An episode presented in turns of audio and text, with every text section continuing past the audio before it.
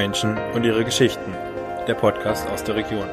Mein Name ist Philipp Sturm und ich nehme euch mit auf meine Reise zu spannenden Geschichten.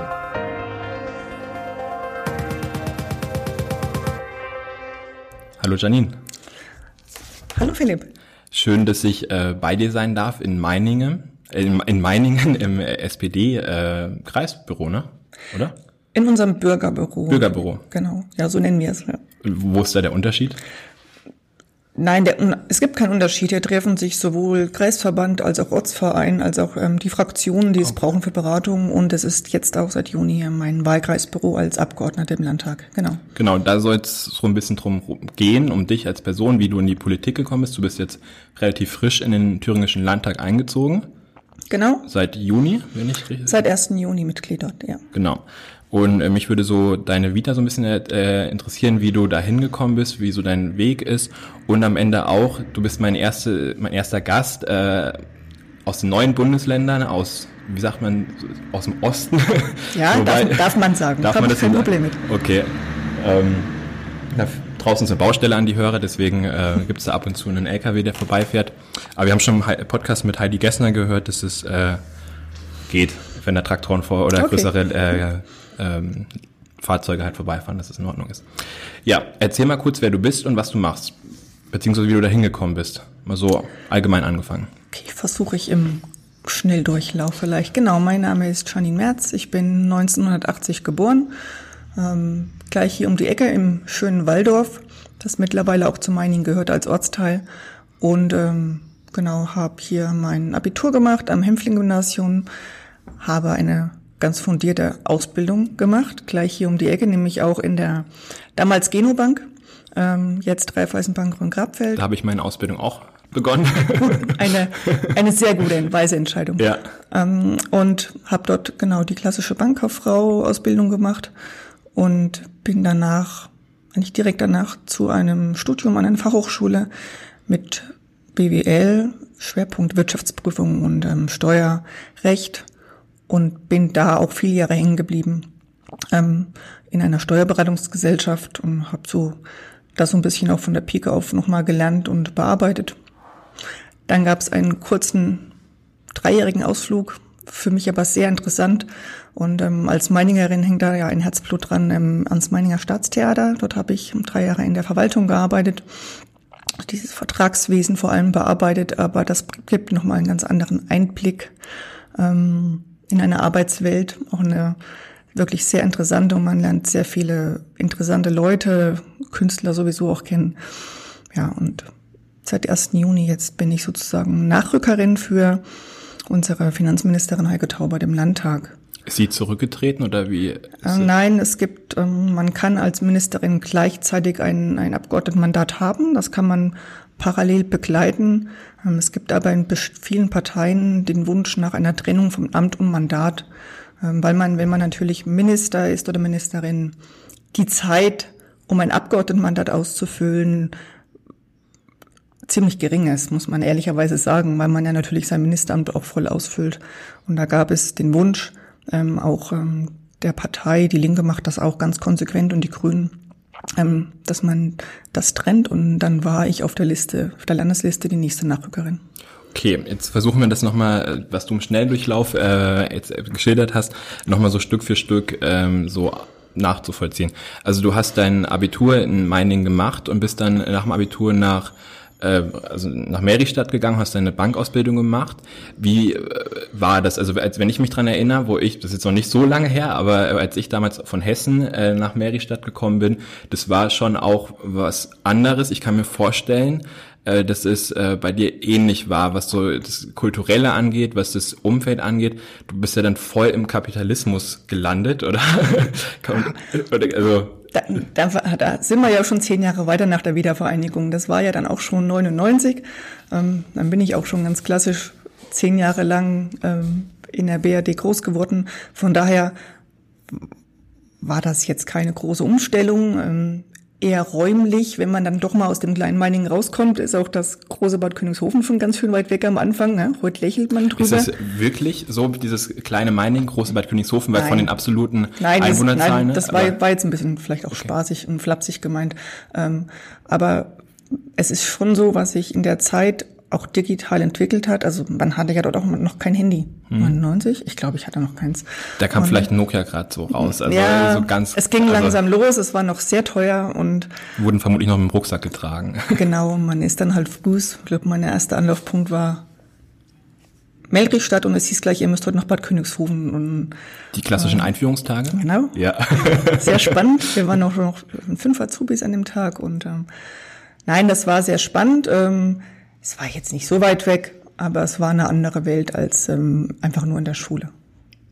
Okay, und wie ähm, hast du so die Ausbildung dann wahrgenommen was bringt dir sie, also was bringt dir die Ausbildung, was du in der Bank gelernt hast, für heute dann auch, äh, weil du im äh, Landtag, wenn ich das richtig verstanden hast, auch für Finanzen mit oder Haushaltsbeschlüsse äh, mit zuständig bist oder Haushaltssprecherin bist? Ich bin haushaltspolitische Sprecherin in unserer Fraktion und kommunalpolitische Sprecherin. Ähm, ja klar, also wenn du ein Fable hast für Zahlen, wenn du in der Bank warst und hast die Ausbildung auch gern gemacht oder du studierst später BWL und hast mit Zahlen zu tun, klar, dann liegt dir eine Haushaltsaufstellung oder das Lesen einer Bilanz eher, als wenn du sicher ähm, in den sozialpädagogischen Bereichen arbeitest oder studiert hast. Ja, ja. das ist ganz klar. Natürlich ähm, bringen, ähm, ist heute viel weit weg und vieles ist, wird sicher heute auch in der Bank anders gemacht und gibt es eine Umstellung zum Digitalen. Wir haben früher noch Kundeauszüge einsortiert. Ich denke mal, das gibt es so nicht mehr. Nee, das durfte ich äh, nicht mehr äh, machen, leider. Ja, und äh, jetzt gibt's die elektronischen. Das hat, sich, das hat sich ja zum Glück auch alles geändert, aber natürlich nimmt man aus jeder Ausbildung, aus jedem Studium, aus jedem Jahr, in dem man irgendwo arbeitet, bei einem Arbeitgeber, bei einem anderen ähm, neue Erfahrungen mit und kann die irgendwo anwenden. Ähm, und wendet die sicher auch unbewusst in der, in der Arbeit als Abgeordneter an, ja. Was mich an der Ausbildung so fasziniert, äh, beziehungsweise was mir einen enormen Mehrwert gebracht hat, ist dieses Thema finanzielle Bildung. Also wenn ich überlege, wie blauäugig ich äh, vor der Ausbildung äh, mit meinem Taschengeld umgegangen bin, und im Nachgang habe ich festgestellt, das war gar nicht mal wenig Taschengeld, was ich da bekommen habe, also dann auch durch Nebenjobs, was ich mir dazu verdient hatte. Ähm, und äh, was ich dann gelernt habe, was es bedeutet, mit Geld umzugehen während der Ausbildung, das egal wie lange ich in der Bank arbeite, ich glaube, das äh, habe ich bis zum Schluss äh, an Erfahrungen, an Wissen mit dabei. Wie war das bei dir? Ähm, ja, da ist sicher auch was dran, wobei ich ja zum Beispiel ähm, nicht so wie du, wenn du jetzt eigene Wohnung schon finanzieren wirst, alleine in der Ausbildung, das hatte ich nicht. Ich habe noch brav zu Hause gewohnt. ähm, und hatte da sicher noch gute Freiheiten und man hat ja in der Bank auch damals zum Glück schon ein gutes Azubi-Gehalt bekommen. Ne? Träumen andere immer noch davon, muss man auch ganz ehrlich ja. sagen, ne? in anderen Branchen. Und ähm, das hat man schon bewusst wahrgenommen und auch wertgeschätzt, ja. Okay. Und ähm, dann nach der Ausbildung ging es dann direkt an die Hochschule oder? Ja, eigentlich direkt, ja. Ich glaube, ich habe noch einen Monat überbrückt und dann bin ich im Frühjahrssemester 2002, das glaube ich ja, bin ich dann an die nach Ludwigshafen.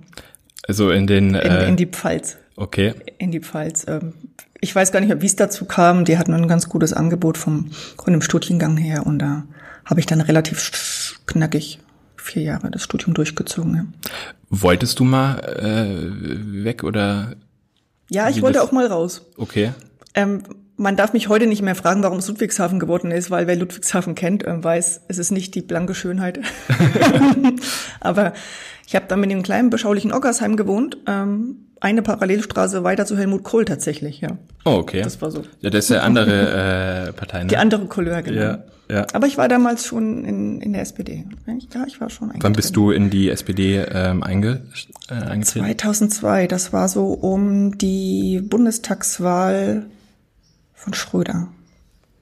Als Schröder nochmal gewählt worden ist, um 2002, ja. Also relativ jung auch, oder? Ja, ich ja. war 22, ja. Mein Papa hat dann gesagt, jetzt musst du endlich mal. Mein Papa war schon lange in der SPD. Und ähm, ja, dann habe ich mal irgendwann endlich den Aufnahmeantrag unterschrieben. Ja, die Eltern, äh, mein Vater ist auch in der SPD. Vorbildlich. Ähm, äh, ja, ich äh, bin nicht in der SPD, aber äh, wir sind schon auch äh, geprägt. Also äh, der Arbeiterwohlfahrt ist ja auch ein äh, Kreisverband, der oder sehr stark äh, Arbeit, also SPD geprägt, ne? Genau, nein, das ist ein nee, kein Überbleibsel, sondern der ist der sozialdemokratischen Gedanken entsprungen, genau, und wurde ausgebaut, aufgebaut von Sozialdemokraten, ganz klar. Da habe ich äh, ein halbes Jahr Praktikum gemacht, war eine sehr prägende und interessante Zeit. Also habe ich mal was ganz, ganz anderes kennengelernt. Ähm, also, weil die bedienen, es ist ein Sozialverband, die bedienen ja, ähm, wie sagt man, niedrigschwelliges schwelliges Klientel, also vor allem die haben sich halt auf Jugend und äh, Sozialarbeit halt ähm, fokussiert und haben dann halt versucht halt unvermittelbare Jugendliche äh, in den Arbeitsmarkt halt äh, reinzubekommen, halt über Prakt, also erstmal so, Basics halt äh, beigebracht mit äh, pünktlich auf die Arbeit kommen und pünktlich wieder halt gehen oder frühestens halt äh, zum Feierabend halt gehen, ähm, dann zu gucken, dass man halt ein Praktikum halt hinbekommt, also so langsam da ranzutasten. Genau. Ja, tatsächlich, ähm, genau diese Formen von oder diese sozialen Träger braucht es unbedingt. Und da sind wir wirklich sehr froh, dass es die in einer großen Vielfalt gibt, ein bisschen dann so Diakonie und die vielen anderen Träger DRK. Aber das unterschätzt man oft, wenn man selber nicht oder zum Glück oftmals nicht persönlich betroffen ist, was die im Hintergrund für eine wichtige Arbeit leisten im Sozialen, nämlich den einzelnen Menschen, den es mal irgendwann aus der Bahn geworfen hat oder der nicht die glücklichste Kindheit hat oder nicht die beste Ausbildung genießen konnte oder tatsächlich auch mal in Wohnungsnot war, wieder ähm, ja in eine in einen normalen Tagesablauf zu bewegen zum Beispiel. Ja, ähm, wir haben das Beispiel hier in Meiningen. Kommunen sind zuständig für ähm, Obdachlosenheime. Ähm, auch wir haben in Meiningen ähm, ein, ein Obdachlosenheim saniert. Man denkt immer, das gibt es in so einer Kleinstadt nicht, doch es gibt es und es gibt auch hier und da natürlich die ähm, sagen wir mal, Kunden oder Klienten, die ja. es brauchen. Ähm, aber wir haben das jetzt tatsächlich auch gepaart mit dem Bildungsträger hier in Meiningen, der unterstützt, eben begleitet. Ja? Das ist eben nicht nur eine Übernachtungsmöglichkeit, sondern da wird auch aufgepasst, dass ein normaler Tagesablauf da ist und dass man, wenn derjenige oder diejenige soweit ist, dann auch wieder irgendwo anders eine normale Wohnung auf eigenen Füßen bekommt und bei der Stange bleibt sozusagen. Ja. Das habe ich massiv unterschätzt, muss ich gestehen. Und das, ähm, also ich habe das, wann waren die, ähm, das Praktikum, ich glaube 2003 oder sowas war das. Und dann 2015 habe ich halt äh, die Ausbildung und das Studium halt in der Bank angefangen und war jetzt neulich mal wieder da. Ich muss sagen, ich habe voll vergessen, wie es funktioniert. Also wie so sozial, wie so ein Sozialverband funktioniert. Ich habe diese ganz klassischen, äh, hab gefragt, ja, wie macht ihr dann Wert, also wie generiert ihr Wertschöpfung, äh, wie verwendet ihr das dann? Habt ihr irgendwie eure Liquiditätsrechnung, wie, äh, wie basiert das? Und äh, Wolfram, das ist der, äh, der Geschäftsführer der AWO Fulda, äh, hat dann so Philipp halt Staub und hat mir dann erstmal wieder erklärt, wie das funktioniert. Und ich habe erstmal so einen Moment gebraucht, um mir wieder auch bewusst zu machen, um wen es da eigentlich halt geht. Und da geht es halt tatsächlich, die Leute wieder so Hand in Hand halt an die, äh, wieder heranzuführen an den Alltag, die durch die dramatischsten Schicksalsschläge äh, aus der Bahn geworfen wurden und auch gar nicht mal selbst verschuldet genau. oder so, du sagst, die hatten keinen Bock oder sowas, sondern ja. wirklich, das ist also man, man muss sich auch als Politiker tatsächlich immer wieder ins Bewusstsein rufen, man kann diese Arbeit nie in Geld messen. Ja? ja. Also auch jedes Mal, wenn wir über Fördermittel oder darüber debattieren, wie wir, was sie für Zuschüsse bekommen sollen für ihre Arbeit und für ihre verschiedenen Projekte, die sie aufsetzen, ähm, dann muss man sich bewusst sein, das in Geld zu messen, ist eigentlich nicht möglich, weil es geht immer um Menschen, es geht immer um Einzelschicksale ganz oft und ähm, das muss es uns wert sein, ähm, die in, in so einem reichen Land wie Deutschland, das wir sind, wo trotzdem ähm, einige aus der Bahn geworfen werden oder nicht alle dieselben Startchancen haben, ähm, die dahin zu bringen. Ne? Und das, ja, kostet Geld und das nehme ich oder nehmen wir als, als Sozialdemokraten auch sehr gerne unbedingt in die Hand, ja, wenn, wenn da Not gebraucht wird oder Not am Mann ist. Ich glaube, es zahlt sich auch äh, langfristig in alle Richtungen aus. Ja, das ist so wie dieses Thema Schulsozialarbeit, was da jetzt gerne so oft debattiert wird.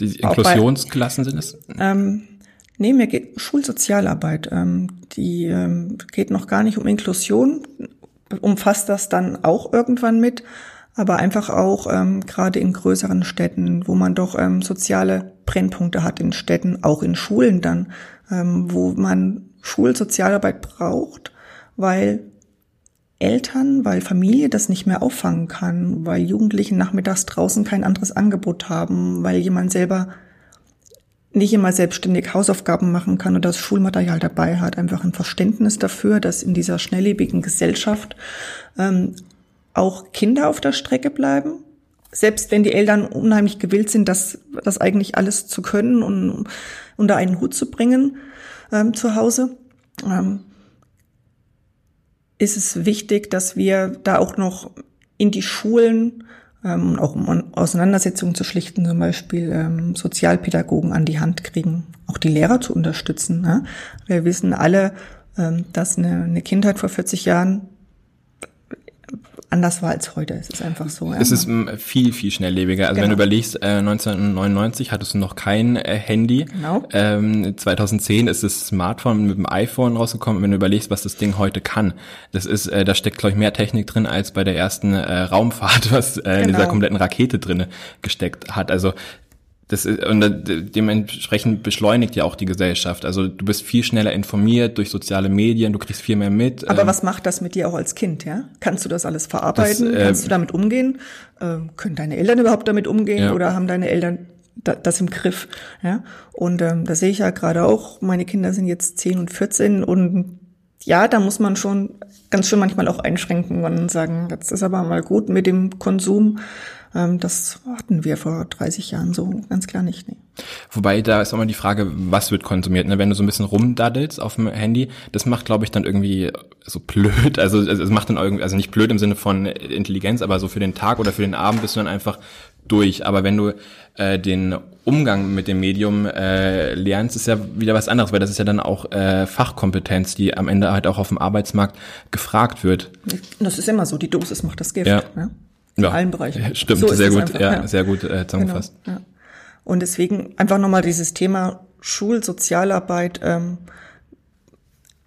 ist, ist glaube ich, nötig, um diesen Ausgleich in der Gesellschaft auch früh genug zu schaffen, um nicht dann nach der zehnten Klasse jemanden zu haben ohne Abschluss, der dann schon automatisch ähm, keine Ausbildung gekriegt, keinen Job kriegt, da schon irgendwo in was reinrutscht. Das heißt eigentlich, das ist eine Prävention, ja. Wir versuchen vorher schon ähm, die Probleme aufzufangen mit so etwas, damit wir später keine Arbeitslosen oder keine Sozialfälle haben und keine, ja.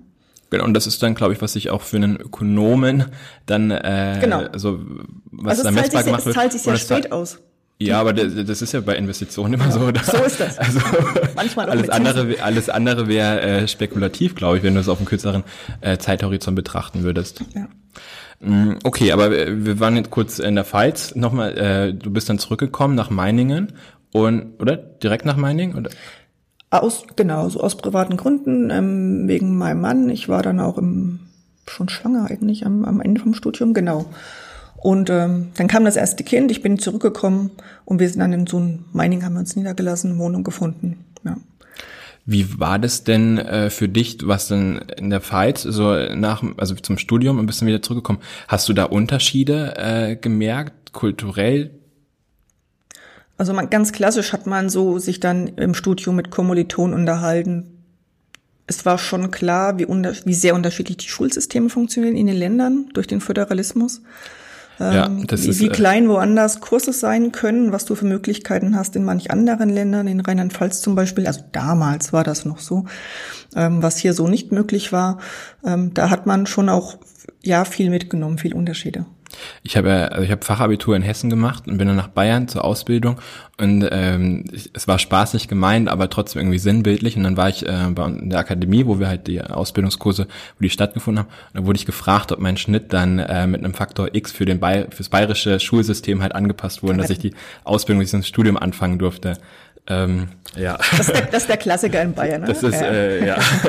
äh, am Ende. Aber tatsächlich den, die Erfahrung also nicht die Erfahrung, aber ähm, das war für mich auch nochmal so, ein, so eine Erfahrung am Anfang der Ausbildung in der Berufsschule, als es darum ging, für mich als Abiturient, der da kam vom Gymnasium, ähm, in Soll und Haben irgendwas an die Tafel zu buchen oder zu schreiben. Noch nie gehört. Ja. ja? Also wirklich noch nie gehört. Ähm, da kommt man dann wirklich aus der, Theorie, aus der blanken Theorie. Da ist ein Theoretiker vom Gymnasium und meine jetzt immer noch Freundin, die damals mit mir die Ausbildung begonnen hat, kam halt von der Realschule in Bayern und war da einfach fit, ja. Die hatten dann, was weiß ich, Rechnungswesen oder wie sie das geschimpft hat in Bayern in der, in der Realschule. musste ich das dann von ihr lernen. Auch so rum geht es. Ja, es äh, habe ich auch gemerkt, Buchführung ist äh, sehr, sehr ähm, abhängig davon, wer es erklärt und wie es erklärt wird. Und du merkst, ob jemand es verstanden hat oder nicht. Auch das. Ähm, ja, aber das äh, tatsächlich, das hatte ich auch festgestellt. Ich habe halt äh, im Wirtschaftsbereich auch Fachabitur gemacht und ähm, wusste gar nicht, dass, also bei uns, also es war halt allgemein bis zur Realschule, danach bist du entweder aufs allgemeine Gymnasium gegangen, hast halt Naturwissenschaften oder sowas als Leistungskurs gehabt, du konntest dich beruflichen Gymnasium halt äh, orientieren, da Richtung äh, Mechatronik beziehungsweise Maschinenbau oder halt Wirtschaft, äh, beziehungsweise Pädagogik ist jetzt auch neu dazugekommen, beziehungsweise ähm, Fachhochschulreife, äh, also Fachabitur ähm, im sozialen Bereich, handwerklich, also Maschinenbau und halt Wirtschaft. Und ich hatte halt Wirtschaft und da hatte ich es dann halt gelernt, wusste gar nicht, dass aber in Bayern das so früh, also es ist ja ab der siebten Klasse muss man ja, glaube ja, genau, ich, glaub, äh, wählen, hat mich dann auch überrascht, wie unterschiedlich die äh, Schulsysteme da sind und ich verstehe es nicht, muss ich gestehen. Ich ähm, ich bis, bis heute nicht. Und man, man merkt das ja, das ist übrigens, wenn wir dann später mal so ein bisschen auf das Thema Ost-West kommen. Ich frage deswegen so ähm, also diese Unterschiede, weil du hast es ja auch persönlich dann halt gemerkt, falls, ähm, also im Westen und halt Meiningen, Osten, äh, das, was dir da so aufgefallen ist, um da halt eben ja, genau, wie unterschiedliche die, die Kenntnisse der, der Schüler sind und wie schwierig es auch ist für jemanden, mal dann von A nach B zu ziehen und die Schule zu wechseln, wenn das die, der Lebenslauf oder der, der berufliche Fortgang der Eltern erfordert, ja. Und das ist so eines der Beispiele, die wir in der ehemaligen DDR so nicht hatten. Da hast du halt von der Ostsee bis nach Südthüringen dasselbe Buch gehabt. Muss, muss kein Vorteil sein, nicht immer, keine Frage, aber es gab immer denselben Wissensstand. Ja. Der Lehrer dort oben wusste genau, was er um die Jahreszeit in Klasse 7 hier unten in Thüringen zu unterrichten hat. Und dann konnte man auch mal leichter als Kind umziehen. Das ist bei heute eher nicht der Fall. Ja, vor allem, wenn du überlegst, wie ähm, insgesamt wie schnelllebig es geworden ist. Und das ist ja nicht nur bedingt durch Social Media, sondern eben auch durch Umzüge, durch äh, Jobwechsel. Ähm, also das, dieses Onboarding nennt man es ja im, äh, im Personalwesen zumindest, äh, der Leute, das kannst du ja auch, also wenn du einen Mitarbeiter quasi halt anstellst, mhm. dann gibt es diesen Anfangsprozess, und, äh, egal. Ähm, und das hast du ja in der Region auch. Also wenn ich 2015 hierher gekommen bin, hatte ich auch so einen Onboarding-Prozess, will ich es mal nennen, wie ich halt hier äh, mich zurechtgefunden habe. Und wenn du dann aber merkst, da sind so im System so unterschiedliche Stellschrauben, dass du auch neben dem der kulturellen Frage, aber auch eine Systemfrage, äh, dich da halt eingewöhnen musst, das macht's unwesentlich komplizierter. Das stimmt, ja. Also das ist, ähm, ja. Und äh, vor allem diese Vergleichbarkeit nimmt's dann halt auch irgendwie. Also wenn du dich halt in, mit einem Bremer Abitur äh, in, an der LMU in München äh, bewirbst, sollte es gleich sein, meiner Meinung nach. Also vom Soll, Schnitt sollte her. es natürlich. Und äh, aber die subjektive Wahrnehmung ist eine andere. Ob der Föderalismus da ähm, die das Gelbe vom Ei weiterhin bleib, bleiben sollte, ist, ist wirklich die Frage, ja. Okay, aber äh, wir sind schon wieder, vielleicht wird schon wieder abgeschiffen. Ähm, du warst dann ähm, in der Steuerkanzlei, hast da gearbeitet und bist dann ins Meininger Staatstheater äh, gegangen. Das ist, auch, das ist auch relativ viel Kult, oder? Ja. Oder so, ja, gut. äh, sehr viel ähm, Kulturarbeit, oder? In der Verwaltung auch weniger. Ja, okay, aber dein äh, Arbeitgeber. Sehr viel Kultur, ja. ja. Auch ein großes Haus, man unterschätzt das, wenn man vielleicht nur als Besucher reingeht. Und ich kann jedem empfehlen, dort mal ähm, immer mal eine Vorstellung zu besuchen, der aus der Regierung kommt. Ähm, wir haben 300 festangestellte Mitarbeiter. Also wir machen tatsächlich oh. in den Produktionen, in den Inszenierungen ähm, alles selbst. Also das komplette der, äh, Bühnenbild. Genau. Quasi. Wir haben eine eigene Werkstatt, wir haben Malsaal, wir haben Bühnenmalerei, wir haben sowohl Herren- als auch Schneiderwerkstätten. Es wird eigentlich immer neu produziert. Das wenigste kommt auch da aus dem Fundus oder irgendwo von der Stange, sondern ähm, eine große Mannschaft und ähm, eine große Leidenschaft über die vielen, ähm, über die, in diesem traditionellen Haus, ähm, das auch alles selber zu machen. Und ähm, das war wirklich sehr spannend, das, das auch mal erleben zu dürfen im bei Backoffice. Mir, bei mir steht noch äh, jemand auf der Gästeliste, Annalena, die äh, Maskenbildnerin, ich glaube auch am einiger äh, Theater ist. Sie ist neu, also sie ist auch irgendwie zugezogen okay. ähm, und ähm, hat sich halt als Visagistin, Maskenbildnerin irgendwie selbstständig, hat auch eine ordentliche Ausbildung gemacht ähm, und arbeitet, ich weiß nicht, auf Freelancer-Basis oder festangestellt im Meininger Theater oder im Würzburger. Das, ist, das kenne ich nicht mehr alle, aber wir haben tatsächlich auch oftmals Gäste. Ja? ja. Oder wenn wir größere Produktionen haben am Haus, ähm, dann wird natürlich auch nochmal befristet für eine ganze Zeit jemand geholt. Ähm, oder Kostümbildner, Bühnenbildner. Regisseure kommen natürlich auch als, wirklich als Gäste und bekommen einen Honorarvertrag, ja. Da bin ich mal gespannt, was sie mir so erzählt über äh, die Arbeit mit Künstlern. Also das ist im Hintergrund wirklich so getaktet. Es ist alles andere als vogelfrei, weil wenn sich da jemand nicht an den Zeitablauf hält, egal ob in der Maske oder in der Bühnentechnik, ähm, wenn man sich das mal verinnerlicht, ähm, kann auch, also geht enorm viel schief, kann eine Produktion nicht laufen, kann eine Vorstellung abends nicht laufen. Ja? Da ist ganz viel auch ähm, auf Zeit getaktet ähm, und viel Vertrauen miteinander in die Mannschaft. Ja. Welche Bedeutung haben, haben so Kulturstätten wie ein Theater ähm, aus deiner Perspektive als Politikerin für die Gesellschaft? Weil das ist ja auch ein Riesenthema aktuell in dieser Corona-Pandemie, ähm, dass die ganzen Kulturschaffenden ähm, ja gerade nicht arbeiten dürfen ähm, oder eingeschränkt arbeiten dürfen. Ähm, wie, wie, also was macht es mit einer Gesellschaft, wenn dieser Faktor Kultur fehlt? Man merkt das ja gerade jetzt auch im Sommer, ja. Also was dem Einzelnen alles fehlt. Das geht von dem kleinen Vereinsfest los, was auch unter Kultur zählt, bis zu Stadtfesten, die Festivals. Ganz viele meiner, meiner jüngeren Freunde vermissen dieses Jahr ihre Festivals. Und es ist natürlich ein im Hintergrund dieser riesige Wirtschaftsfaktor, der völlig verkannt wird. Ich komme ja gerade aus Erfurt zurück und heute ist da oben eine größere Demo der Veranstaltungsbranche, ähm, die ja weiter Unterstützung braucht, weil wenn wir weiter davon Abstand nehmen aus Hygienegesichtspunkten oder aus Vorsichtsmaßnahmen, dass wir aktuell keine großen Veranstaltungen zulassen ähm, mit der Infektionslage, dann müssen wir auch dieser Branche helfen. Und was heißt das für fürs Land oder für die Kommune? Auch da brechen Gewerbesteuern weg und Einnahmen. Ja? Und ähm, da muss Politik weiter reagieren, weiter unterstützen. Ähm, Künstler am Theater haben es da zum Glück ein bisschen leichter, weil sie meistens in der Festanstellung sind. Aber es gibt ja draußen so viele, unendlich viele ähm, ähm, Freelancer, die wirklich, ähm, denen der komplette Lebensunterhalt weggebrochen ist. Und die aber versuchen, trotzdem aktiv vielleicht in kleineren ähm, Veranstaltungen gerade wieder Fuß zu fassen. Aber das ist eine, eine, eine ein Riesenproblem sozusagen, ja. Was ja auch von den, ähm, den Kulturstätten oder auch Vereinen oder also Freizeitveranstaltungen äh, oder äh, Vereinsveranstaltungen gefördert wird, ist ja die Freizeitaktivitäten, die subventioniert werden. Wenn du überlegst, einen äh, Fußballverein, der ähm, einen äh, Jahresfest oder sowas veranstaltet, soweit ich das noch aus meiner Fußballerzeit weiß, nimmt er von den Einnahmen dann auch, versucht halt den Verein halt aufzubauen und zu fördern. Ähm, trotzdem ist es ja nicht kostenlos, das Angebot. Das, also du hast einen Vereinsbeitrag, ähm, den du halt zahlen musst, wenn du da Mitglied spielst, also wenn du Fußball spielen willst. Und ähm, das fehlt ja, was ja, das ist jetzt die Überleitung quasi zu äh, DDR-Zeiten, weil da waren Freizeitaktivitäten, wenn ich das richtig weiß, kostenfrei, oder? Bin ich wieder, um das ähm, im Detail und völlig wahrheitsgemäß erklären zu müssen. Ich gehe davon aus, ich war erst acht, auch, aus, auch erst acht zur Wende, ähm, aber so wie vieles dort kostenfrei war, ähm, so wie Kindergartenjahr, gehe ich von aus, dass auch ähm, wir in der Stadt Meiningen versuchen es immer noch ähm, kostenfrei oder über haben schon über vielen Jahre die Sportstätten auch kostenfrei gehalten und da auch versucht, je nachdem, Du hast ja auch Vereine wie ein Schwimmverein, der natürlich kostenintensiver ist. Ja, ja die äh, als, ja. als vielleicht der Volleyballverein, der klassische, ähm, der ein Netz braucht und noch, noch ein Beachfeld oder was. Ähm, da haben wir, haben wir kommunal auch schon immer versucht, gut zuzuschießen.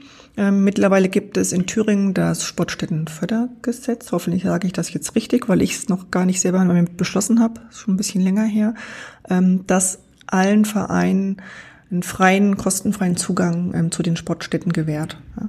Das ist eine Gesetzgebung der rot-rot-grünen Landesregierung aus der letzten Legislatur und das begrüße ich sehr, ähm, dass man die Option, die Liegenschaften, die man hat, kommunal oder als Land ähm, den Vereinen zur Verfügung stellt, kostenfrei.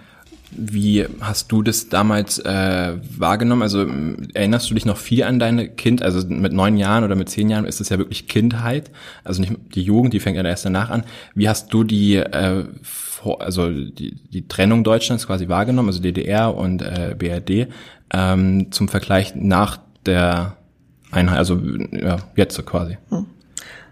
Sehr aktiv damals. Das hat, obwohl ich noch, oder wo, obwohl ich erst acht Jahre jung war, 89 im Herbst, ähm, habe ich durch meine Eltern, vor allem durch meinen Vater, der dann irgendwann im Herbst 89 regelmäßig an der Tagesschau in den Nachrichten, also wir hatten Ost-West-Fernsehen, ähm, die Antenne war groß genug auf dem Dach. Es sind ja nur, also zeitlich sind es 20 Minuten, vielleicht, keine Ahnung, 25 Kilometer Genau, oder ja. sowas. um also wir waren da grenznah genug, Ja. um, um umfassend informiert zu sein. ja. Und ähm, wir waren in den Herbstferien 89 in Berlin, in einem Bungalow und dann halt auch in der Innenstadt. Und ich habe das tatsächlich heute noch vor Augen, wie wir unter den Linden entlang gelaufen sind. Und dann war halt irgendwann ein Riesenzaun und dann auch so ein Stück Mauer. Und im Hintergrund hast du dieses Brandenburger Tor gesehen und davor sind Soldaten patrouilliert oder Grenzwachen oder wie auch immer das hieß. Und ich habe dann meinen Vater gefragt, also weil du warst ja mitten im Land, mitten in der DDR. Und es war mir mit West- und Ostberlin damals in dem Alter natürlich auch noch nicht so bewusst. Und ähm, dann hat er mir das halt erklärt, dass da drüben die diese Stadt geteilt ist. Ähm, Die ist ja mega zentral geteilt. Also ich war jetzt äh, letztes Jahr Checkpoint Charlie. Äh, das ist ja mitten quasi in Berlin. Mhm. Ja, natürlich. Also das die, eine Kreuzung quasi war das. Also Genau. das ist heute eine ganz normale Kreuzung und da war früher, äh, das waren zwei Welten, also zwei Länder. Genau. Das, Wo dann Spione ausgetauscht wurden oder so und Übergaben gemacht wurden. Ja, es war mitten in der Stadt. Genau. Und ähm, das war die Woche, die ist mir noch so gut in Erinnerung, weil mein Vater wirklich jeden Abend vom Fernseher geklebt hat und wo dann Honecker zum Beispiel ähm, entthront wurde. also Sommer 89. Herbst 89, Oktober schon, ja. Das Ach so, Herbst, schon- okay. genau. Also weil die die Demonstration haben ja oder diese dieser Die- große, dieser die friedliche liefen- Aufmarsch. Genau, ja, das, das war so in dem Zeitraum, wo das hier auch anfing und wir waren dann auch in Meiningen. Da waren das nicht die Montags, sondern die Dienstagsdemos. War ich dann auch das eine oder andere Mal dabei mit meiner Familie und sind hier mitgelaufen. Ja. Hast du das erste Mal die Mauer dann tatsächlich in äh, Berlin so richtig wahrgenommen? ja. Obwohl sie ja wirklich 20 Kilometer hier Ja. in, in Ja. Meiningen oder Das hier ist ja noch was ganz anderes, das ist ja Sperrgebiet. Also du bist ja noch weniger hier rangekommen. Da waren ja schon zwei Orte vorher, war ja schon abgeriegelt und nur noch die Einwohner durften rein mit Passierschein. Also da hätten wir sowieso keine Chance gehabt hinzukommen. also bis welches Dorf wärst du quasi Jetzt muss ich gekommen? überlegen. Henneberg war natürlich Sperrgebiet. Henneberg ist ja direkt davor, ne? Ja, und ich glaube maximal Sülzfeld. Ja, davor war, ich glaube, da war dann auch schon abgeschränkt. abgeschrankt. Boah, das, also Ja. ich bin gerade halt wirklich da die Strecke lang gefahren. Ja. Also ich bin aus Stockheim gekommen. Also man, man macht sich da immer kein Bild und wenn man, wenn ich später mit meinem Mann oder wir waren vor kurzem in Währung an der Grenze, weil da ist das noch eins zu eins aufgebaut von der Dimension her, wo die, wo die verschiedenen Grenzzäune stehen, in welchem Abstand. Und auf der bayerischen Seite konntest du bis ran und konntest drüber winken zu den Soldaten, ja. Und das ist einfach wie, wie dieser eigene Staat seine Menschen da abgeschottet hat und Angst hatte vor, vor denen eigentlich, ist es schon unfassbar. wie hast du das, wie alt waren deine Eltern? Also du warst äh, neun beziehungsweise zehn. Wir waren meine Eltern um die 40.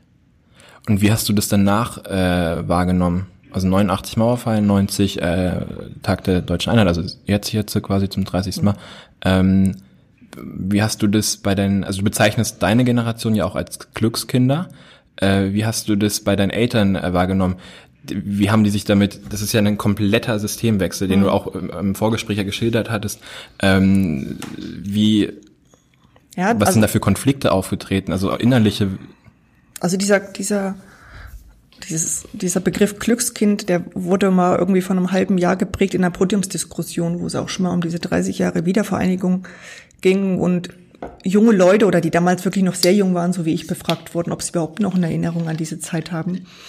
Und ich bin dann irgendwann zu dem Schluss gekommen, diese, diese Generation tatsächlich meiner Eltern und auch noch ältere oder meiner Großeltern mh, haben so, da gibt es so viel gebrochene Erwerbsbiografien. Jetzt im Nachgang lässt sich das noch alles viel leichter erschließen und nachvollziehen, ja. Also das sind also der Be Er- Erwerbsbiografie oder gebrochene Erwerbsbiografie heißt quasi Arbeits äh, um natürlich, also Orientierung diese, diese von den Riesen- äh, naja, Orientierung, Arbeitslosigkeit, ja ähm, lange Arbeitslosigkeit in ganz vielen Bereichen, ähm, weil einfach ja ganz große Betriebe, ähm, das die volkseigenen Betriebe ne ja, ja Es, Also, gab, oder ja, das es, ist gab dieser ja, Begriff, ne? es gab ja fast nur die, genau. Ja, genau, okay. Volks, VEB, volkseigener Betrieb. Ja, war mir, habe ich erst in der Vorbereitung, äh, ist mir der Begriff über die, Ja, also wir hatten hier in. Meiningen ein großes Reichsbahn-Ausbesserungswerk. Ich weiß nicht, wie viel tausend Leute, da müsste ich jetzt lügen, aber es waren, ähm,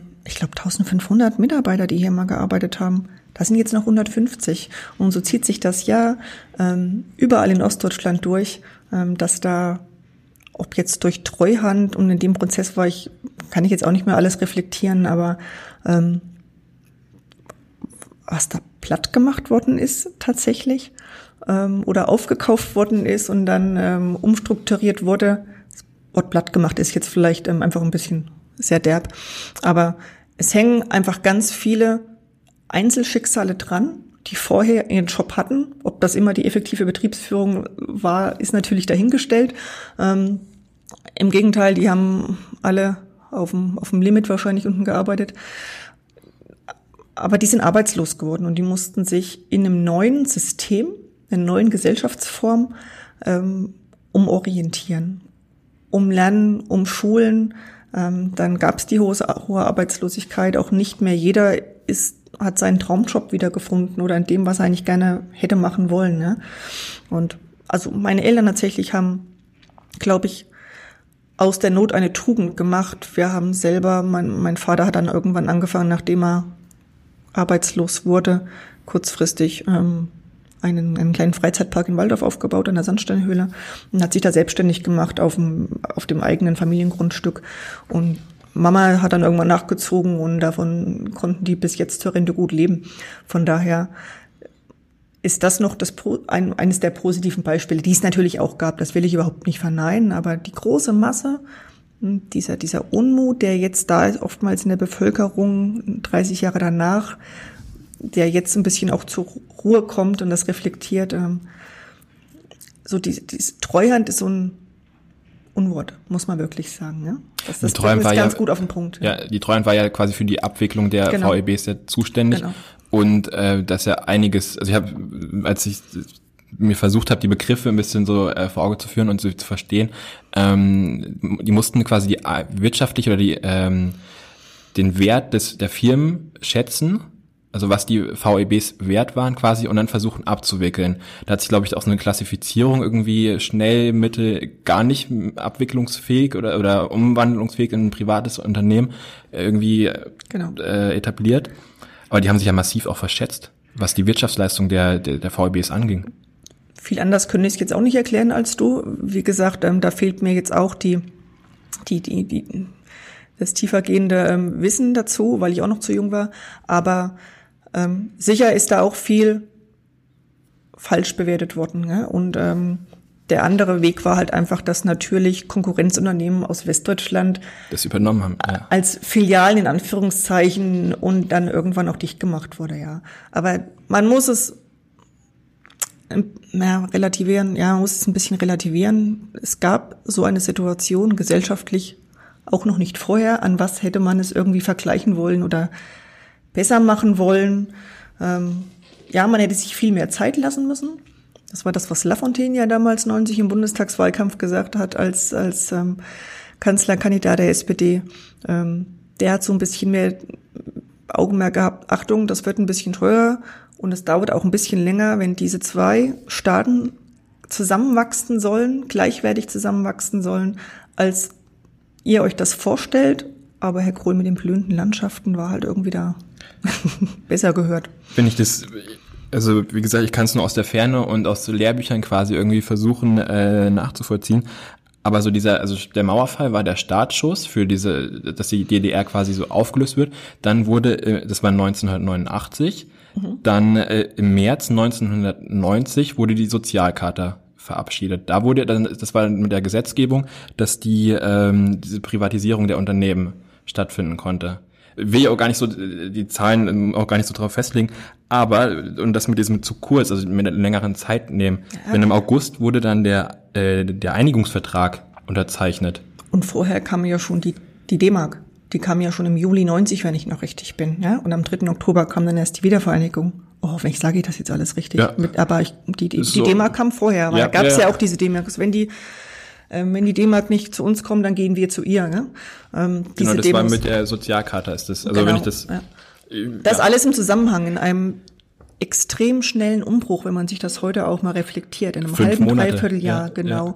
Da zu sagen, wir schließen jetzt diese zwei Staaten ganz schnell zusammen, ähm, ist es auch eine Leistung, muss man auch anerkennen. Sonst wären noch massiv mehr Leute geflüchtet und hätten dann ähm, die DDR verlassen. Das war ja der Grund, warum man dann auch gesagt hat, wir machen das jetzt so schnell.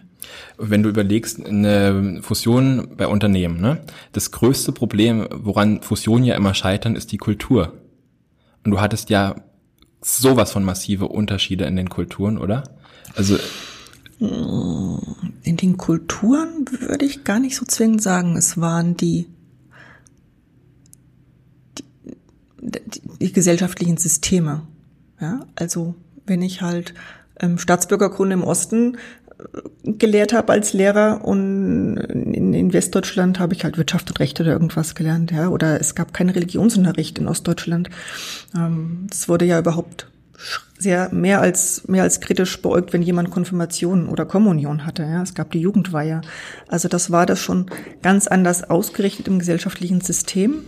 Ähm, kulturell ist man gar nicht immer so weit weg. Das haben wir hier gemerkt, direkt im grenznahen Gebiet, als dann die Grenzzäune, die einzelnen Grenzübergänge offen waren, dass in Ostheim in Melrichstadt genauso unterfränkisch geschwatzt haben wie wir halt.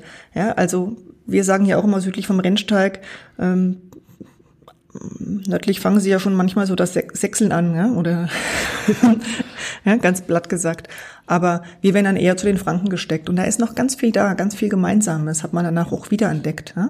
Das ist nicht so abrupt ähm, durch. Es war ja auch vorher, weil äh, war der Bereich Rhön-Grabfeld oder also auch mit Meiningen rüber, äh, war ja ein enorm gutes Wirtschaftsgebiet auch. Also ich glaube auch vor Kriegszeiten wurde mir jetzt von, also ich kann es jetzt nur ja. wirklich ganz ganz äh, dünn. Also, ja, äh, der Thüringer Wald war da eher eine natürliche Grenze, dann muss ja. man einfach sagen. Ja? Und wir haben mehr genau Richtung Würzburg, Coburg runter, ähm, auch so aus den Zeiten von Herzogtum Sachsen-Meiningen, viele Beziehungen ins Unerfränkische gehabt, ja. Ja. Aber äh, dann war es quasi gar nicht diese kulturelle Frage, sondern eher dieser Umgang mit dem System. Ja, ich glaube, ähm, das, was man natürlich als, als wenn man 30, 40 Jahre in der DDR geboren und aufgewachsen ist, kann ja nicht mehr für mich reden, ne? aber man, man wächst in ein komplett anderes System rein und muss dann, wenn man gerade sein Studium fertig hat oder vielleicht schon zehn Jahre gearbeitet hat, wird einem alles das unter den Füßen weggerissen einfach, ja. Und muss sich komplett neu erfinden und aufstellen. Da sind sicher auch ganz viele dran gewachsen, aber viele haben halt in ihrer Familie auch ganz viel damit zu tun gehabt. Das sind weggezogen, ne? die wohnen heute einfach nicht mehr hier. Das sind auch die, die Menschen, die Bevölkerung, die uns jetzt oft fehlt, gerade im ländlichen Raum, die dann auch aus, aus ähm, beruflichen Gründen in Westdeutschland oder in der Schweiz sogar Fuß gefasst haben, die kriegen dann auch dort ihre Kinder und bleiben dort. Das werden wir nie wieder einholen. Das habe ich äh, insgesamt, also deine Generation ist es ja quasi dann auch, oder? Die dann viel weggezogen sind, beziehungsweise dann versucht haben, im Westdeutschland äh, Fuß zu fassen. Mein, meine sind das auch noch, weil als ich 99 in die, eine Lehre gemacht habe, ähm, waren Lehrstellen hier sehr hart umkämpft. Anders als okay. heute, hm? wo du da das ganz anders aussuchen kannst, wo sich der ähm, auch der Auszubildendenmarkt völlig umgekrempelt hat, war es damals noch so, dass viele meiner Abi-Kollegen auch ganz woanders, auch in Westdeutschland, dann eher gelernt oder studiert haben, ja. Was ich so über Dokus und Zeit, äh, Zeitschriften und so mitbekomme, ist auch viele gesagt haben, sie haben die DDR oder dass ich Ossi in Anführungszeichen bin, ganz lange als Makel gesehen. Ja, ja, man hat sich, ich glaube, man hat sich ähm, manchmal so ähm, bewertet gefühlt. Ja. Ist es immer noch so? Mm, ich glaube, in meiner Generation aufwärts nicht mehr jetzt und in den jüngeren Nachfolgenden, nein. Es ist, glaube ich, kein Thema mehr. Da, da hat schon nee, kein Umdenken. Das ist, ähm, dafür wohnen wir jetzt für lange im, im gemeinsamen Staat oder leben gemeinsam? Ich äh, kannte es nicht. Also ich komme aus äh, NRW, also bin ich geboren, dann bin ich irgendwie durch Deutschland ein bisschen getingelt, also bis nach Hünfeld, äh, dann quasi umgezogen. Und für mich war immer halt was Neues, aber ich kannte diese Trennung mit Ost und West, habe ich das erste Mal tatsächlich, glaube ich, auch ähm, in Hünfeld dann mitbekommen, weil das auch relativ grenznah mhm. ist. Du hast ein mhm. Rasdorf, äh, Point Alpha als äh, ähnlich wie Checkpoint Charlie in Berlin quasi als genau. äh, Gedenkmuseum der der Grenze Äh, da wurde ich erstmal so damit konfrontiert, aber konnte mit diesem Begriff äh, dieser Trennung zwischen wir Wessis und Ossis so nichts anfangen. Hm. Es war ja lange, lang, lange Zeit wirklich so ein, so ein Schimpfwort, ja, dass man so Ossi und Wessi auch als Schimpfwort benutzt hat in den 90ern. Ähm, ich, das hat sich gelegt. Ähm, ich benutze das oft, oft heute gerne auch ein bisschen spaßig. Ich sage mal, ich darf das. Mein Mann ist selber ein Wessi. ähm, und Wobei er ja auch relativ nah an der Grenze gewohnt hat, oder? Genau. Ja. ja. Und die, die, habe ich den Faden verloren? Äh, Schimpfwort Ossi Wessi? Ja. Also diese, diese Differenzen gibt es mehr noch, denke ich, in meiner Elterngeneration, die, die wirklich diese Probleme hatten, in den 90ern wieder Fuß zu fassen und ihr Leben komplett umzustellen. Ähm, da war das noch ein Begriff und ich, ich für mich bewerte, das ist heute nicht mehr so einer. Es gibt leider immer noch, ich lerne immer noch Leute kennen, die sagen, ich habe immer noch Bekannte aus allen Ecken Deutschlands, die waren noch nie in Ostdeutschland. Es ja? ist, ähm, das gibt es immer ja, noch, mich ja, wundert das. Ja. Und ähm, weil die auch immer noch ähm, Ressentiments haben. Wobei ich glaube, es ist umgekehrt ja genauso. Also, äh, dass viele dann äh, aus, dem, aus Ostdeutschland sagen, aus den neuen Bundesländern, ich will da gar nicht äh, rübergehen. Ja, ich kenne keinen, weil wir waren doch alle neugierig damals. Also ich, ich kenne keinen, der nicht sich im November 89 ins Auto gesetzt hat oder im Dezember und rübergefahren ist und diese neue Welt kennenlernen wollte. Also ich kenne wirklich. Okay, keinen. gut, so gesehen, ja, dann. Ja. Ähm, Weil ja. wir hatten, hm, gab ja keine Reisefreiheit, wir durften da ja nicht hin. Hm? Und nee, das wäre mir neu, aber. also, ich habe ähm, also wie gesagt, meine mein Wissen basiert auf auf, äh, auf äh, Dritten quasi. Äh, deswegen kann ich nicht aus persönlichen Erfahrungen sprechen, aber was ich halt so in, äh, halt mitgehört habe oder sowas, sind halt viele neben mich interessiert. Also was heißt viele, aber einige, wobei die kommen dann, glaube ich, auch eher nicht aus dem Grenzgebiet, sondern eher aus äh, den Landesinneren der Alt-DDR, äh, wenn ich das so richtig verstanden habe oder einordnen konnte. Ähm, aber wenn du so zurückblickst, es hat ja dann auch an, an einem Auffangnetz gefehlt, oder? um so diese, um diese Generation dann auf, also vor allem auch die Eltern, beziehungsweise auch die äh, Schüler, oder, also Kinder, die in der Schule waren, weil die Lehrer waren ja auch Teil. Hm, in der Schule habe ich es nicht äh, wahrgenommen, dass dieser Systemwechsel irgendwie schwierig war. Das, also kann ich für mich persönlich okay. so bewerten. Ähm, Mag es vielleicht auch andere Erfahrungen geben. Ähm, ich war dann die erste, die in ab Klasse 5 einen Religionsunterricht genießen durfte. da bin ich dann so reingeschwuppt. Gehörst du ähm, einer Konfirm äh, Konfirmation an? Also ich bin tatsächlich, das ist so ein, eine Sache, die mir positiv in Erinnerung ist. Ja, also dadurch, dass mein Vater schon immer in der Kirche war. Konvention hier, oder? Ähm, äh, evangelisch? Ja, ja. ja.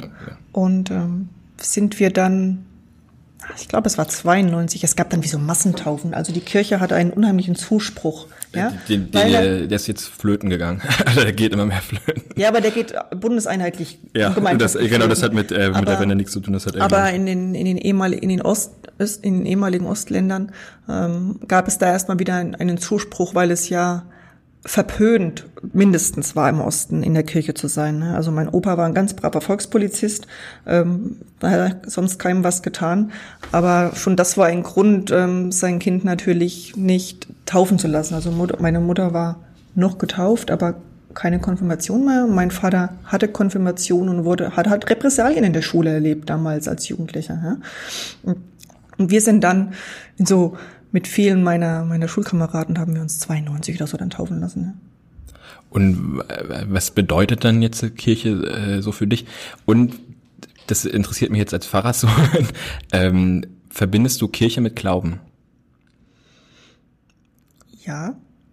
Hm ich bin da so, so reingewachsen, reingestolpert. Wir, es gab immer eine tolle Christenlehre bei uns in Waldorf, einen sehr engagierten Pfarrer, der jetzt in Ruhestand ist und seine, seine damalige Frau, ähm, die diese Christenlehre veranstaltet hat. Und für uns war das ähm, eine, eine, eine schöne, schöne Stunde oder schöne zwei Stunden jede Woche, wo wir hin sind und uns getroffen haben als Kinder. Und darüber bin ich in diese Kirche, in diese Kirchgemeinde gekommen und habe mich dann auch sehr gerne taufen lassen. Also da musste mich keiner reinschubsen. Ähm, und habe da auch immer einen sehr guten Bezug dazu. Ich bin nicht der fleißige Kirchgänger, sag ich auch. Bin ich das auch nicht. kann man, glaube ich, da sind wir uns einig, ähm, auch ganz anders leben. Ja. Äh, absolut, ja. Aber keine Frage, die, die Arbeit, die Kirche auch im Hintergrund leistet, dann sind wir wieder bei der sozialen Arbeit, ähm, ist auch Diakonie, Caritas, äh, viele Kindergärten. Genau, unabdingbar. Und ähm, allein dadurch ähm, bin ich da gerne Teil die, dieses, dieses Ganzen. Das vergessen viele, wenn sie sagen, ich trete jetzt aus der Kirche raus, weil ich die äh, Kirchensteuer nicht mehr zahlen möchte, Ja. was da für Arbeitsplätze hinten dran hängen. Genau. Äh, wobei, da würde ich, ähm, ich habe ja notgedrungen irgendwie ein bisschen viel mit denen zu tun mit der Kirche und kriege da auch einiges mit. Und die haben halt eine schwierige Kommunikation nach außen. Also die machen das gar nicht so publik, was die so machen. Und ähm, wenn ich äh, zu meiner Generation mh, schaffen sie die Kontaktpunkte nicht zu halten. Sie äh, kriegen, also die werden mich vermutlich das nächste Mal an der Hochzeit, sofern die denn überhaupt kirchlich äh, stattfindet, äh, also beziehungsweise unabhängig jetzt von meinem Vater, aber äh, wieder treffen oder halt dann bei der Beerdigung, also im Extremfall. Und davor war es halt mal eine Konfirmation und was ist die Zeit dazwischen? Und da schaffen sie halt für viele auch aus meiner Generation nicht mehr diese Angebote, ähm, wo du sagst, es ist halt interessant. Ja, das mag sein, wobei man jetzt nochmal, wenn man noch viele Jahrzehnte zurückschaut, war ja Kirche auch oftmals ein, ein Muss, ja, da war ja schon noch viel Zwang dabei. Ähm, das bin ich ja froh, dass man das nicht mehr so lebt und dass man da nicht mehr beäugt wird und dass auch Kirche, Kirche sich da gewandelt hat. Katholischen müssen noch ein bisschen nachziehen. Ähm, aber ja, Angebote schaffen, aber das ist ja auf, in ganz vielen Bereichen so. Wenn die, ich weiß immer gar nicht, ob manche, ob viele Menschen diese Angebote denn wollen, nutzen wollen. Es gibt ja. Das muss ja ein Bedürfnis, Ja, äh, also ja, eine Nachfrage ja, muss da darstellen. Wenn ich das so bei dir raushöre, hat, war ja bei dir oder bei deiner Generation auch einfach ein Bedürfnis, ähm, da in die Kirche zu gehen. Oder das waren äh, tolle Nachmittage, wo Wir äh, sind, ja, wir sind ja nicht in, in die Kirche. Gut, aber das, ja, das, es waren Gemeindehaus Angebote, oder genau, genau, es waren war- Angebote die halt Jugendlichen genau und die halt irgendwie wo eine Nachfrage, also die halt auf Nachfrage gestoßen sind und die aktuellen Angebote erfüllen halt nicht mehr Das die ist, Nachfrage das ist oder wie immer, das ist ganz oft ab, abhängig von handelnden Personen. Und da gibt es Ja. sicher ganz viele positive Beispiele in den Kirchgemeinden, aber halt auch negative, ja. Aber es ist spannend, äh, das nochmal so aus einer anderen Perspektive äh, zu betrachten. Mm. Was fällt dir noch so ein, wenn du auf ähm, so diese jetzt äh, zum am 3. Oktober ist Jubiläum, 30 Tage äh, Tag der deutschen Einheit. Ähm, wenn du daran denkst, was schwebt dir da noch so im Kopf?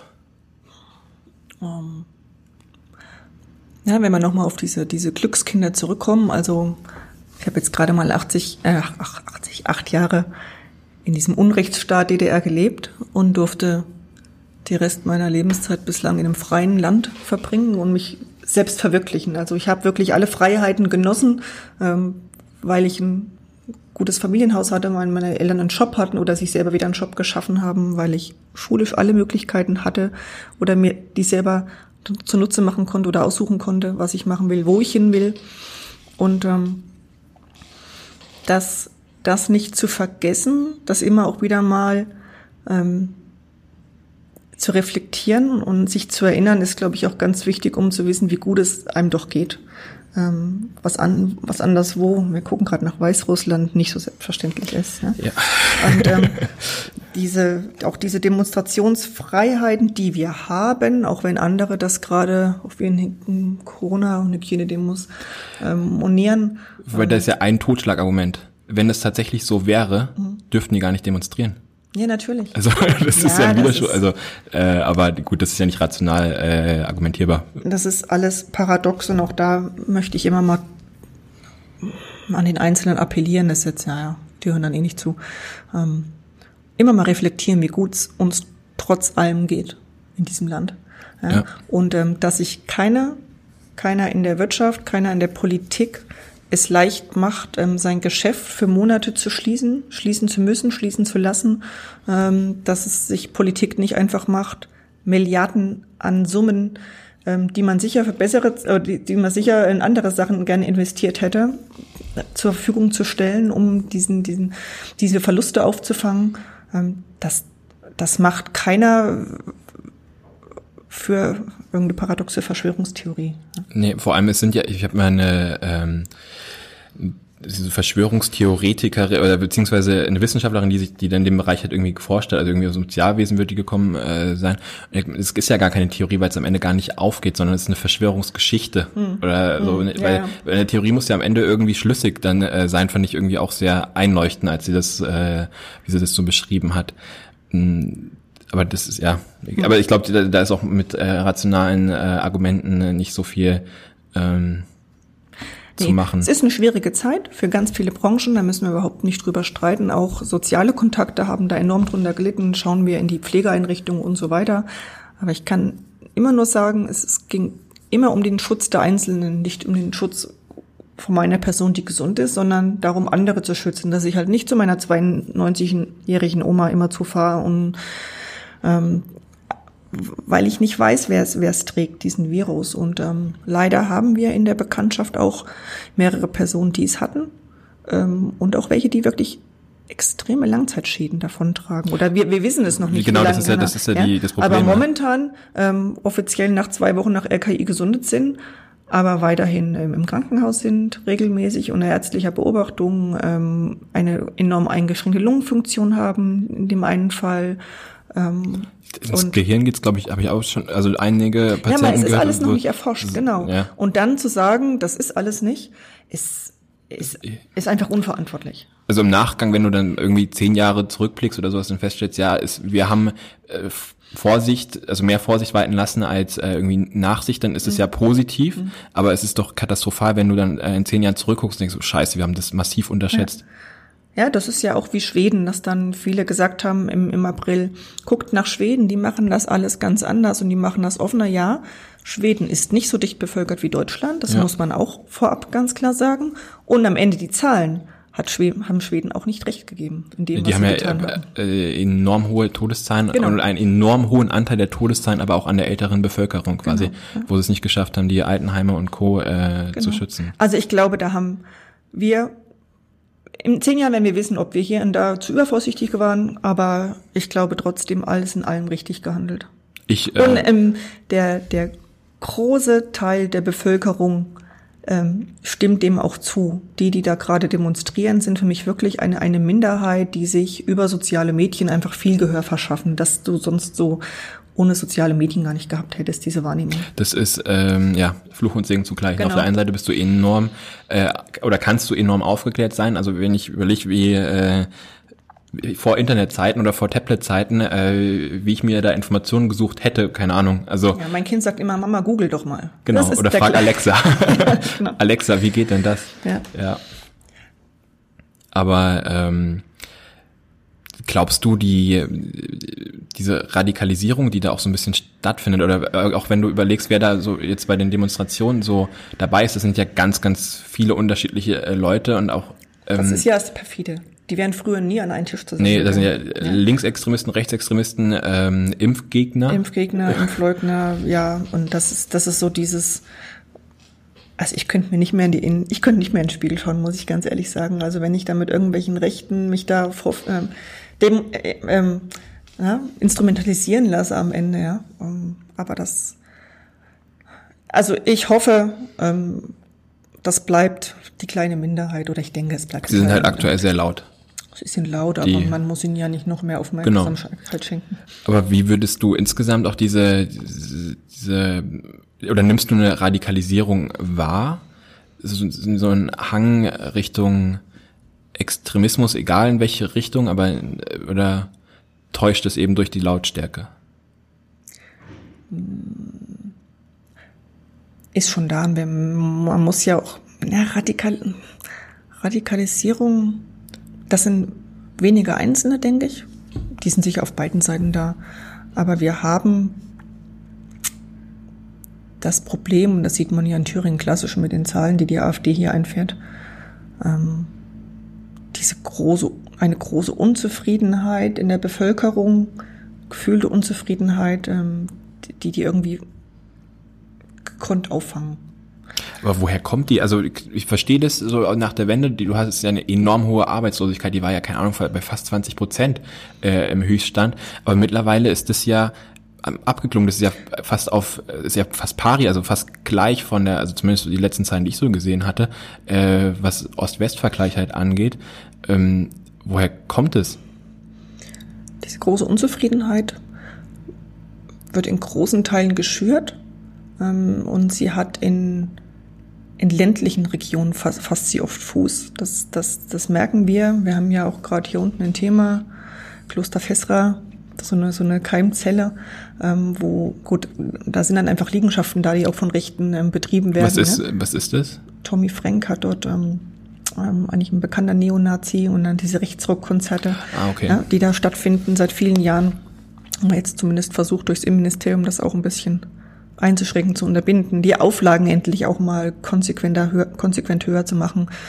Ähm, da hat unser Innenminister eigentlich sehr gute Arbeit geleistet in den letzten Jahren. Ähm, naja, dieses, diese Angst, vergessen zu werden, im ländlichen Raum, also das ist alles ja sehr diffus, ja. Man kann ja immer nur spekulieren. Aber oftmals, die Kinder sind weggezogen, es stehen Höfe leer auf den Dörfern und das hat man ja, ähm, wenn ich nach Brandenburg, Mecklenburg, Vorpommern hochgucke, ist das ja genauso, ja. Ähm, Kommunen, die keine Haushalte mehr zusammenkriegen, die ähm, aber so viel Struktur vorzuhalten haben für so wenig Menschen, ähm, dass dann auch ähm, Vereinsarbeit immer schwieriger wird, ja, für immer weniger Leute irgendwie ein Dorfleben, ein, eine Gemeinschaft hochzuhalten. Und dann ähm, klinken sich dann, ja, so bestimmte Vereine, politische Richtungen ein, ähm, diese, dieser Unmut, dass man noch zu wenig Geld in die Region gibt, dass sich da zu wenig entwickelt, ähm, dass man so viel vielleicht auf die Städte guckt, wo das Leben tobt. Ja, das ist, immer, das ist, glaube ich, wirklich immer das ein Thema. glaube ich, ja. ja. Die Frage ist, was, was machst du denn? Also was, was kann man, was kann man anderes machen? So, Ich gucke manchmal ein bisschen neidisch nach Bayern. Die haben tatsächlich aber den, ein bisschen die Kurve bekommen seit ein paar Jahren. Ähm, jetzt war es ja auch nicht immer so, dass Bad Königshofen und die Ecke ähm, gleich im grenznahen Gebiet ähm, so toll aufgestellt war die letzten Jahre, aber ich glaube, man hat erkannt, dass man auch Infrastruktur denen wieder zurückgeben muss. Also da wird halt jetzt mal ein Finanzamt neu gebaut, um dort wieder Arbeitsplätze dauerhaft anzusiedeln, weil warum muss denn jedes Finanzamt, jedes Amt in der Landeshauptstadt oder in der Bezirkshauptstadt sitzen? Ähm, das kann in Zeiten mit Breitbandausbau genau mehr im ländlichen Raum sein und die Leute müssen halt nicht jeden Tag viel auf der Straße unterwegs sein. Das ist mir übrigens auch das, das Thema, was die Woche ein bisschen auch durch die Kazetten ging, wo ich froh bin, dass das jetzt mehr aufgemacht wird. Homeoffice, ja. ja, die, das Recht auf Homeoffice, ne? Ist ja, also, beziehungsweise, das, ist ja schon länger im das. Recht. Ich glaube auch, dass sich die Arbeitswelt, dass sich auch Arbeitgeber da irgendwann bewegen müssen, ähm, als dass sie das Angebot machen müssen, um die Fachkräfte zu bekommen. Klar geht Homeoffice nicht in der Pflege, geht es in, in vielen Produktionsbetrieben nicht. Das ja, kann aber nicht sein, dass wir es dann nicht woanders versuchen. Ähm, ich stelle mir aber auch vor, den ökologischen Nutzen, den wir irgendwann davon haben. Ne? Wenn ich halt nur zwei, dreimal die Woche ins Büro fahren muss auf 100 Kilometer, hab ich's, kann ich das Auto stehen lassen oder ich kann es mit meinem Mann teilen. Ne? Der, das hat ja auch ähm, ökologische Komponenten und eine andere Arbeitswelt, Familie und Beruf. Und das wieder ein bisschen zu bringen, dass die Generationen dann auch mehr wieder zusammen vor Ort leben können, ähm, das, das in den ländlichen Raum auch wieder zurückzugeben. Ne? Mehr, mehr Infrastruktur, dass da wieder mehr Leben vorherrscht und nicht nur am Ende die älteren Generationen da sind, kein Arzt mehr da ist, gefühlt kein Arzt mehr da ist oder wir keinen neuen Arzt herbringen. Oder der Arzt äh, älter ist als äh, die, die Rentner Ja. oder so, so, ja. Und dann danach kriegt man keinen Ja. Jungen mehr bei, Ja. weil es unattraktiv ist, eine Ja. Praxis dort aufzumachen, weil klar, dann gehe ich lieber irgendwo in eine größere Stadt und habe auch für meine Kinder mehr davon, wenn ich Ärztin bin. Ähm, da müssen wir unbedingt den Umschwung schaffen. Und auch wenn das erstmal mehr Geld kostet, der ländliche Raum wird gemessen am, am Bürger pro Person immer mehr Geld kosten, weil einfach mehr Infrastruktur ist, da ist auf die Fläche. Aber wir können es ja nicht liegen lassen, dieses Thema. Ich glaube aber auch, dass es äh, attraktiver wird für Städter, wenn du überlegst, wie schnelllebig es in der Stadt ist oder wie wie du da in so eine so so ein Hamsterrad da reinkommst. Also wenn ich, war jetzt nur ein Wochenende oder ein verlängertes Wochenende in Berlin oder äh, und, oder in Hamburg. Da war ich auf einer Messe. Das waren drei Tage und ich hatte, ich bin nicht zur Ruhe gekommen. Also es lag auch daran, dass mein Terminkalender da irgendwie schon sehr sehr voll war. Aber ähm, trotzdem, du hast so diese Entschleunigung, dass du halt abends dann irgendwie äh, auf dem Balkon sitzt und dann mal irgendwie auf den Wald guckst, hast du nicht, sondern du guckst halt irgendwie auf das Nachbarhochhaus. Genau. Und das äh, gibt dir nicht das Gefühl von Freiheit und dadurch irgendwie auch frei, also ja.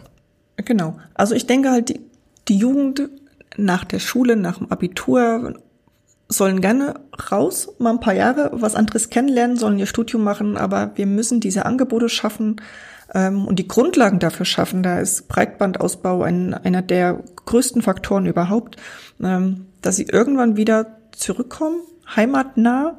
Ähm, das, was früher auch immer ganz gut funktioniert hat, dieses, sage ich mal, Drei-Generationen-Haus, Oma, Opa, Mama, Papa mit den Kindern nebeneinander, ähm, das wird man so nicht mehr hinkriegen, aber ich glaube, das ist auch was viele noch träumen und dem ältere Generation das auch vermisst, klar, dieses alleine gelassen werden. Ähm, zum Abschluss, wir äh, sind schon ein bisschen über die Stunde äh, drüber. Ähm, die Frage an dich, was treibt dich an, Politik zu machen? Also was ist dein Ansporn? Ich bin überall so rein, ge, rein na, reingeschubst worden, ist falsch, langsam reingewachsen. Ähm, also als ich dann irgendwann wieder in Meiningen zurück war, ein bisschen wirklich Ortsvereinsarbeit und das auch, muss man sagen, liegt oft an handelnden Personen. War immer eine gute Truppe, ist heute noch eine gute Truppe, ähm, der ich mittlerweile ähm, hier in Meiningen zumindest ähm, noch Vorsitzende bin. Und ähm, es braucht viel Geduld und auch das musste ich lernen, ja, dass ähm, natürlich manche Beschlüsse müßig sind, dass manche Beschlüsse ein paar Jahre brauchen, bis man sie politisch durchgeboxt hat. Ähm, aber man sieht dann die Ergebnisse. Ähm, geht, los bei bestimmten Häusersanierungen. Unser Volkshaus hier in Meiningen war so der, der Klassiker. Das ist der Theater, am Theaterparkplatz, ähm, so eine Veranstaltungsstätte ähm, wo meine Eltern wahrscheinlich schon ganz viel geschwurft sind ähm, zu Jugendzeiten und das jetzt einfach über 20 Jahre brach lag ja, und nicht saniert werden konnte aus meist politischen Gründen leider. Wir haben das jetzt geschafft hier in Meiningen und das sind so, so Meilensteine, wo man sich wirklich freut, dass man auch vor Ort was, was machen kann, was gelingen kann. Und ähm, dann merkt man aber irgendwann eine Vernetzung, braucht es auch in Kreis und ins Land, weil Kommune allein kann das nicht packen. Ne? Da sind wir uns auch alle einig und deswegen ähm, der, die Möglichkeit für den Landtag zu kandidieren letztes Jahr ähm, habe ich dann genutzt und hatte eine sehr tolle Unterstützung auch hier unten vom Team. Und ja, bis jetzt macht's großen Spaß und man hofft so und dieses, dieses Thema ländlicher Raum treibt mich wirklich um, weil wir das hier in der Rhön haben, aber Thüringen ist zu 75 Prozent ein Flächenstaat. Das haben wir überall. Bayern ist davor auch enorm betroffen. Und ich glaube, das sind so viel positive Sachen, die man machen kann. Wir haben auch so viele Standortvorteile. Du hast es ja auch schon gesagt. Dazu gehört zum Beispiel, dass ein Häuschen hier nicht so viel kostet wie in München oder in Erfurt. Ja. ja? Und das muss man auch immer wieder gebetsmühlenartig, auch auf Landesebene sagen, bis es irgendwann eine Mehrheit findet. Ich äh, habe schon in mehreren Podcasts auf einen äh, Kommentar von Markus Büttner im, ich glaube es war in der Mainpost äh, verwiesen und er hat, also er hat in München relativ lange gearbeitet und hat geschrieben, warum er froh ist, die Corona-Pandemie in der Rhön ähm, erleben zu dürfen oder erleben zu müssen, in Anführung, also je nachdem, wie man es halt formuliert. Und das trifft den Nagel äh, ziemlich gut auf den Kopf. Du kannst dir schön aus dem Weg gehen. Ja.